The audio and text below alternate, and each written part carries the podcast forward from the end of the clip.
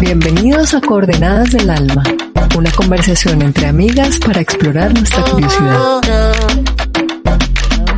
¿Y a ti? ¿A dónde te lleva hoy tu curiosidad? Hola a todas y todos nuestros oyentes, bienvenidos a este nuevo episodio de Coordenadas del Alma. Estamos hoy aquí, Goya Zuluaga, Lili Bernal y yo, Carva Alonso, eh, pensando mucho a Chumi, a Marta Lucía Uralle, que tiene tremenda curiosidad por esta conversación. Y, em, y bueno, eh, estamos en, en, este ciclo de las relaciones que, que al comienzo no sabíamos, pero ¿qué, cómo, ¿qué tanto ciclo de relaciones? ¿De qué tanto vamos a hablar? Y la verdad es que sí, sí hemos encontrado bastantes temas y todavía hay más curiosidad por este asunto de las relaciones humanas, cómo es que nos relacionamos. Y hoy vamos a hablar de la culpa en las relaciones, de cómo funciona, cómo ha funcionado, de cómo la hemos usado para hacernos sentir culpables a otros o cómo la han usado con nosotros de qué nos pasa con eso, de qué, de cómo afecta las relaciones, la culpa. No sé, no sé, no tengo ni idea por dónde nos vamos a ir, eh, pero ese es el tema de hoy. Así es que, ¿quién quiere comenzar? Dale, Lili.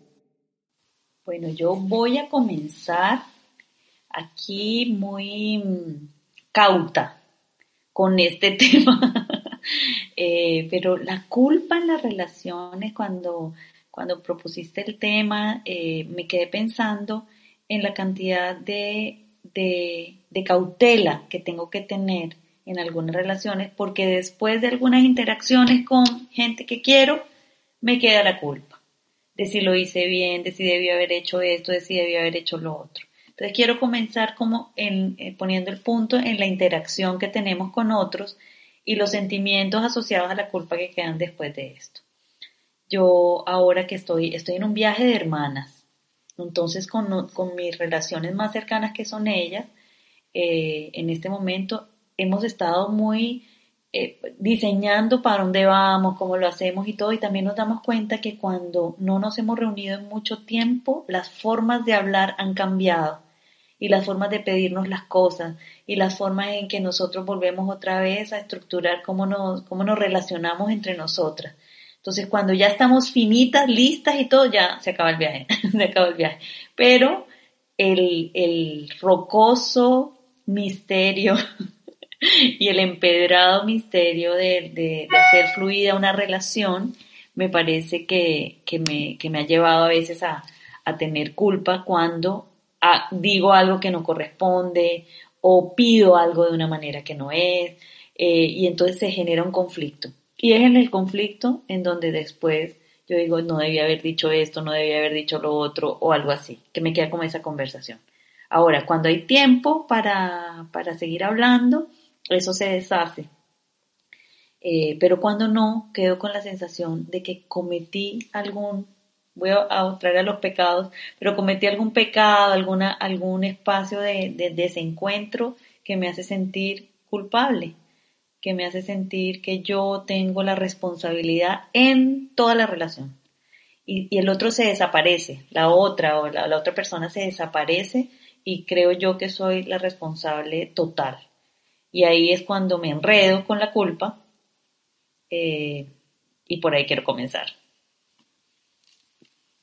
Muy bien, una buena entrada. Eh, creo que mencionaste bueno, hablaste de varias cosas, pero me gusta esto como de una cierta cautela, que como que uno va con cuidado para no ir a hacer o decir cosas de las que después se pueda sentir culpable. Y, y que parece que en las relaciones cercanas mm, es un poco inevitable que hagamos cosas eh, de las que nos sentimos culpables después es que cuando no hay tiempo para resolver la cosa, se queda ahí, como marinando. Mm. Goyita. Me gustó el término marinando la culpa porque creo que es lo que más pasa, ¿no? Es como, como que se queda ahí archivada con un malestar y eso se va pudriendo y se va dañando y, y no suma mucho. Y creo que lo que nos pasa a los humanos en general en las relaciones es que a nosotros nadie nos enseñó cómo era esta cosa. No hubo una materia en el colegio que nos dijera, las relaciones de amistad son dos puntos, reglas básicas para cumplir. No, pues no. Ni cómo es que se es hijo, ni cómo se es hermano, ni cómo se es pareja, ni cómo se es mamá, ni cómo se es nada. Eso todo lo vamos aprendiendo en la acción. Y resulta que no es lo mismo ser amiga de Caro que de Lili. Eso me exige cosas distintas.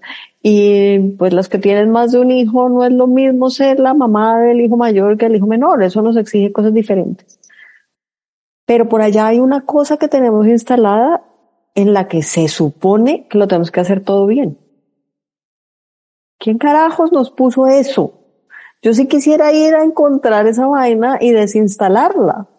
Porque si asumimos desde el comienzo que nada de lo que, ninguna de las relaciones que tenemos las sabíamos tener, todos estamos improvisando, todos estamos actuando desde las emociones que el otro nos produce, desde los afectos que los vínculos nos crean, pues bien, eso debería ser, eh, digamos, el punto correcto pero nos pusieron algo por ahí que es hacerlo perfecto, hacerlo bien, no equivocarte, nunca herir al otro, cosas imposibles para nosotros.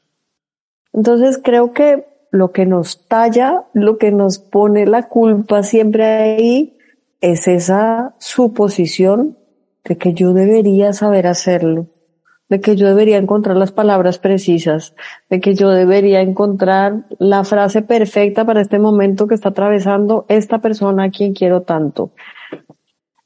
Y no hay dónde ir a buscarla. No la tenemos. Eso solo va a pasar en el ensayo y error. Mm, bueno, muy bien. O sea, nos faltó la educación adecuada Eh, y una educación compasiva además también, como en la comprensión de que esto de relacionarnos pues es complejo y es difícil y es cambiante y nos vamos a equivocar. Pero yo creo que sí recibimos una educación inadecuada. Desde, desde el episodio anterior, cuando, cuando salió este tema eh, para conversar hoy, me quedé pensando en, en lo bien entrenada en la culpa que yo, o sea, yo estoy muy bien entrenada desde la culpa y para la culpa. O sea, sí he tenido una educación, no muy afortunada, en términos relacionales, eh, con, con la culpa como un eje central. O sea, yo pienso, por ejemplo, en las relaciones en mi familia, y, y, y, o sea, ni, ni hablar del si no te comes esto, que pesar los niños hambrientos de no sé dónde, que ya eso es, o sea, eso es culpa 1.0. Eso es nivel básico de culpa. Creo que todos tuvimos algo de eso. Eh, de, de diferentes maneras. Eh, pero, pero yo, claro, cuando estaba niña o adolescente no lo veía con esta claridad, después lo vi. Em, yo entendí y aprendí que las cosas no se podían pedir directamente o que no se podía decir que no directamente, sí, o sea, como que eso no, sino que todo todo se hacía manipulado. ¿Mm? O sea, como, no sé, mi mamá no me podía decir, eh, mira, me estoy sintiendo maluca, no quisiera que hicieras esto hoy y quisiera que me acompañaras, acompáñame. Eh, mañana sales, hoy me estoy sintiendo como maluca y quisiera que me acompañe. Eso es un pedido, eso es un pedido al que uno podría decir, bueno, ok, está bien. Y negociar, ah, bueno, entonces no salgo hoy, salgo mañana. Sí, uno podría hacer algo con un pedido claro. Pero eso no pasaba, lo que pasaba era, pobre de mí, que nadie me cuida, que nadie, no, o sea, como está, entonces uno terminaba no saliendo o no haciendo emputado y básicamente haciendo las cosas porque se sentía culpable. ¿Mm?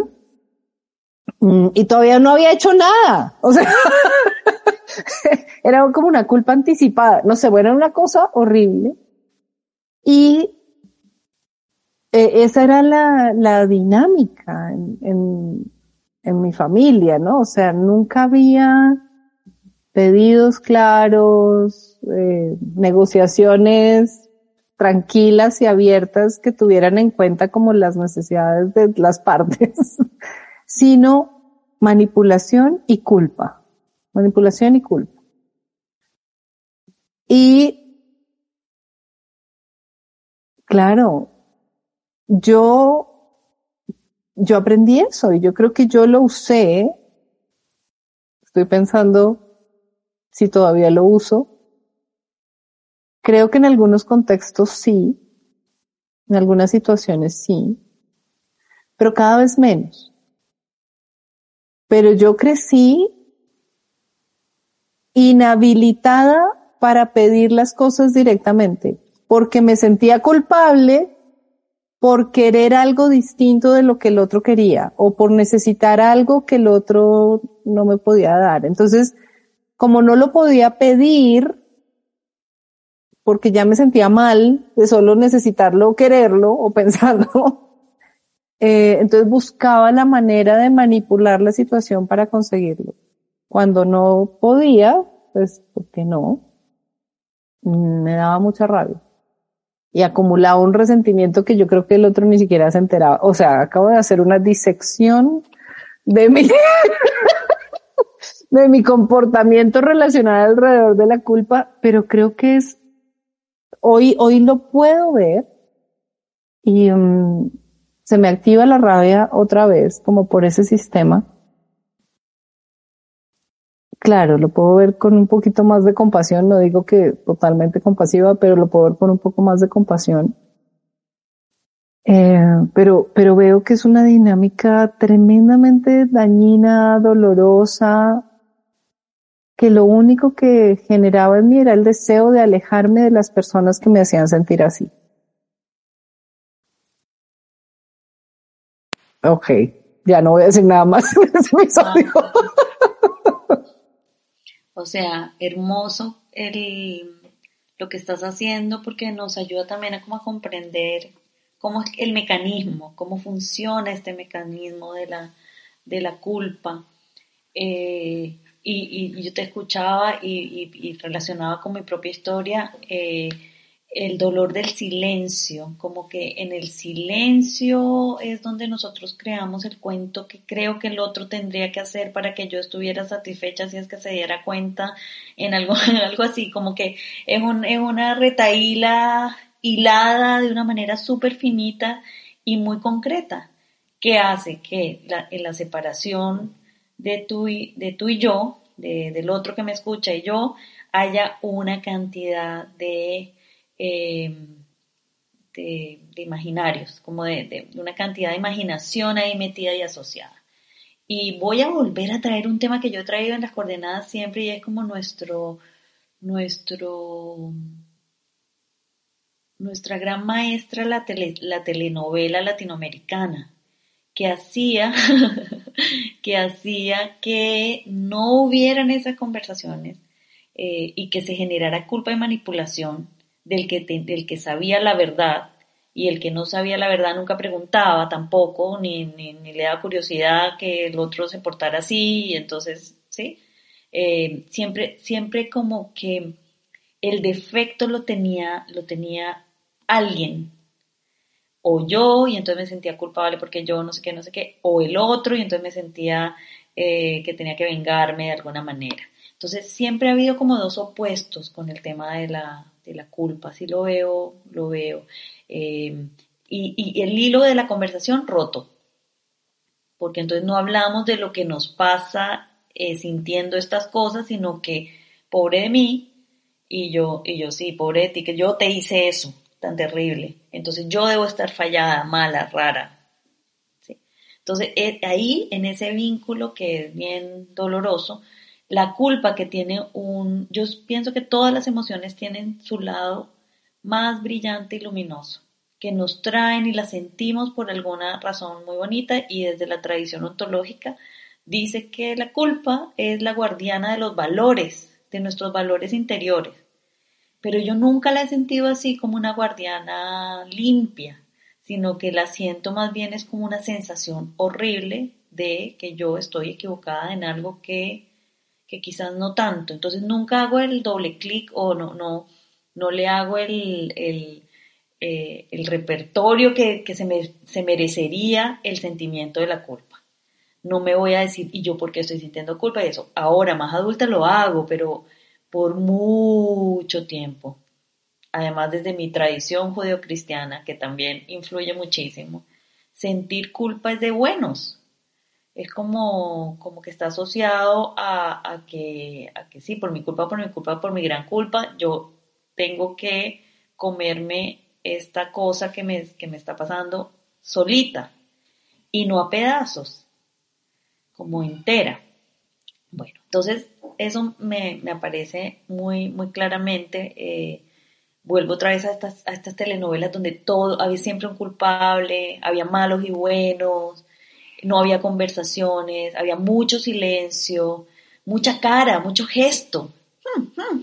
Yo estoy aquí como que no sé cómo, cómo hacerle los gestos, pero yo apenas hago el sonido, me imagino que ustedes se los podrían imaginar como de de desprecio, de que había que leer para sentir más culpa. Entonces también eh, lo asocio con lo que me pasó, como les contaba que estaba en, esta, en este viaje con mis hermanas, eh, donde hemos tenido las conversaciones más fantásticas porque nos hemos atrevido, porque necesitábamos otro contexto, quizás necesitábamos el Mar del Plata y necesitábamos el Océano Atlántico frío para poder tener las conversaciones que, que el Atlántico más calientito no nos, no nos habían permitido, pero así como con, con desgarro y, dolor, hablando de, de, aquello que tú pensabas de mí, que no tiene nada que ver con lo que yo pensaba de ti. ¿Sí? Como que no tiene nada que ver lo que tú pensabas que yo pensaba.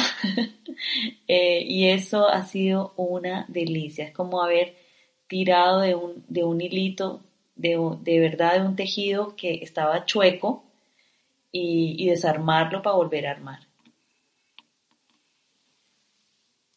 me encanta lo que trae Lili de esta tradición judeocristiana, es que como que nos apropiamos de culpas para quedar, para quedar bien, para ganarnos las indulgencias, para estar del lado correcto, ¿no? Entonces como que vivimos bajitos de defensas, capturando todas las culpas posibles, tratando de ver que todo lo que le pasó a todos eh, fue mi responsabilidad, ¿no? O también en, en, el, en el otro lugar de soy la víctima de todos. ¿no? Todos actúan en mi contra. Toda esta gente se levanta eh, y entonces yo soy tan buena que a pesar de que todos me hacen todo esto, entonces yo le sigo hablando y lo sigo queriendo. Creo que esa relación de, eh, de vivir la vida desde el culpable inocente no nos aporta nada. Nos queremos ubicar en un lugar siempre.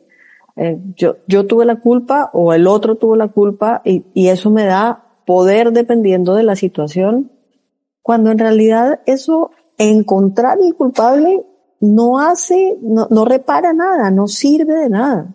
Lo que realmente es útil es, ok, esto que pasó aquí, ¿cómo se resuelve? Pero no el juicio, el calificativo, la acusación sobre alguien de tú tienes la culpa, que no le sirve al otro para nada distinto a sentirse sumamente mal. eh, y, y probablemente se queda sin ninguna herramienta para actuar. Y creo que eso nos pasa mucho en las relaciones. Es la conclusión de la conversación que tenemos es quién tuvo la culpa aquí. ¿Y eso qué suma? ¿A dónde nos lleva? Eso no nos lleva a ningún lugar. Entonces sí creo que hay una necesidad de un cambio de conversación de cómo lo resolvemos, sin importar quién es el culpable aquí eh, y, y, quién es el inocente, cuál es la solución, cómo podemos salir de esto. Y creo que Caro lo decía ahora, es esta conversación de pedidos claros, de necesidades abiertas, de, de falencias propias de no sé cómo hacer esto, necesito de ti esto, eh, creo que, que eso sería lo que de verdad traería soluciones. El juicio no nos lleva a ningún lugar. Mm. Bueno. Ok. Creo que es un tema grande. Lo estamos viendo como en nuestras relaciones cercanas, en nuestras relaciones familiares, en nuestras relaciones de pareja, pero pero creo que este tema de buenos y malos, de culpables e inocentes, eh, podríamos ver en el campo de las relaciones internacionales, en cómo se maneja esto de los buenos y los malos, ¿no? Y, y, y quién decide quién es el culpable, quién es el inocente. Y como dices, Goyita, creo que sí, creo que no nos conduce a ningún lado. Creo que lo maravilloso sería poder tener estas conversaciones, así no sean a la orilla del, del Río de la Plata, eh, en las que ponemos fuera las expectativas, las historias que nos hemos armado y las necesidades y, y las incompetencias o incapacidades que tenemos y como, como pudiéramos hablar desde un lugar distinto. Y, y ya para, para ir cerrando, estaba pensando en este libro tan bello de esta mujer que se llama Christine Neff. Tiene un libro que se llama Autocompasión, Self-Compassion.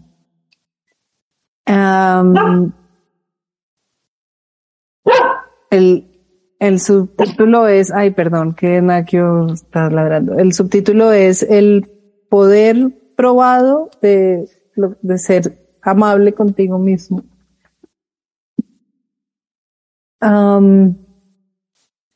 porque pienso que el, que el silencio, como decía Lili hace un rato, y como esta cosa de no poder poner fuera todo lo que nos vamos armando en la cabeza, termina generando un profundo, una profunda auto, um, auto un autoseñalamiento. Sí, es como, um, y creo que eso fue lo que me dio tanta rabia en la conversación pasada. Que inevitablemente mi aprendizaje termina, terminaba llevándome y siguió activo y de pronto todavía está a que el otro no tiene que hacer nada para que yo me sienta culpable, sino que eventualmente yo me siento culpable solito. ¿Sí? Eh, y, ahí está el, poder de la manipulación, ¿no? El poder de la manipulación no está en que el otro me diga es que tú eres mala y ahora debes hacer esto para, para satisfacer mi, para compensar el daño que hiciste, sino que yo solita me digo, como decía Lili, yo hice algo mal, yo estoy mal, y yo tengo que hacer algo para compensar el daño que hice. Bueno, eh, sí, voy a quedar masticando un poquito más esto porque me interesa ver qué tanto hoy actúo desde la culpa y que tanto sigo hoy todavía buscando que otros se sientan ligeramente culpables para hacer ciertas cosas que yo quiero. Y cuando actuamos evadiendo la culpa, claro, creo que también eso, eso es otra, como otro lugar, como llego hasta ahí porque si paso de ahí corro el riesgo de caer en la culpa o corro el riesgo de ser culpable de, creo que ese también es un punto, pues que aparece. O no tengo culpa de nada, que sería como el, Mm. otro extremo también, entonces digo, no, ya yo me liberé y entonces ahora ya eh, no, no tengo culpa de nada. Mm. Eh, y hago así como si fuera, pero, pero es que es, por eso es que es un mecanismo y también tiene su función para alguna cosita que, que no es hacernos sentir mal. Eso sí estoy segura, pero, pero eso. Tremendo. Bueno, yo creo que esa fue mi coordenada. Mi coordenada es quiero seguir atenta a esto, a, a cómo, cómo sigue operando este mecanismo en mis relaciones. Ujú. Em, Precioso. ¿Y ustedes? ¿Cuáles son sus coordenadas? Bueno, la mía, uy, esto me deja pensando en muchas cosas, pero creo que me voy a, dar permiso de ser culpable en más ocasiones. Eh, porque creo que cuando uno se echa un poco la culpa ante todo lo que le pasa, de verdad crece, ¿no? Y, no es el culpable que necesita eh, pagar años de prisión, es ese culpable que, que se pregunta cómo yo aporté a que esto pasara. ¿Qué hice yo para, qué, qué permiso di para que esto me doliera? Eh, ¿Qué no hice también en esta situación que hubiera podido cambiar el rumbo? Entonces creo que desde esa culpa constructiva, eh, sí se, sí nacen bonitas cosas y ese, ese es un lugar al que no le quiero huir. Me llevo sus dos. Divina la que acabas de decir, Ollita, y me las llevo las dos. Y ahora que estaba encontrando a Doña Culpable, déjame leerles solamente una cosa y termino con esta. Mi, mi, ella no ha salido, así que esto es una primicia, eh, que, que es- está en construcción. Entonces dice, Doña Culpable, soy la reina del cargo de conciencia. Domino el arte de vivir intranquila. Me gano la vida adueñándome de la autoría y creación de todo lo inadecuado del mundo.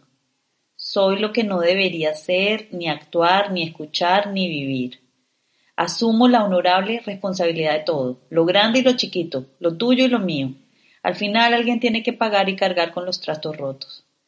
Estoy muy atenta a vivir de acuerdo con las reglas, los estándares y las creencias de otros, y me asusto ante la posibilidad de vivir algo nuevo que ponga en riesgo sus preceptos adecuados. Sé que las equivocaciones merecen castigo, así que me doy mi dosis diaria. Soy el ombligo de la imperfección. Todo lo que no sale bien tiene que ver conmigo. Danzadora y compositora de la Sinfónica de la Gravedad. Cargo en mi joroba la insatisfacción y la resignación. Soy la mejor amiga de la falta de plenitud. Mi deporte favorito es darme castiguitos. Cada vez que tomo la medicina del perdón, mi alma descansa hasta que, hasta que encuentro otra cosa que no hice o no dije. Esa es Doña Culpable, con esa me voy yo con mi, mi coordenada Divina. una coordenada mm, de, de poder reconocerla, ¿sí? así como ustedes lo dicen, como se están muy atentas a reconocer la, la culpa para tomar las medicinas. Entonces, ahora, eh, sí, Bueno, chicas, gracias de verdad.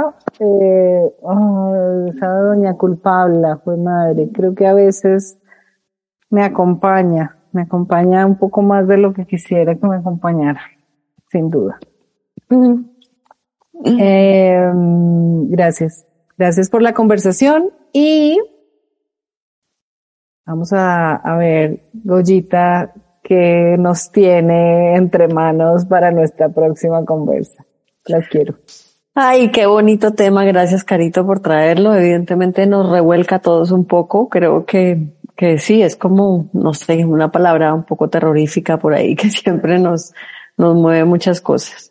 Y como este ciclo de las relaciones nos ha traído tantas sorpresas, yo he estado pensando en una cosa de la que no sé si hemos hablado y es la sincronía para que las relaciones sucedan.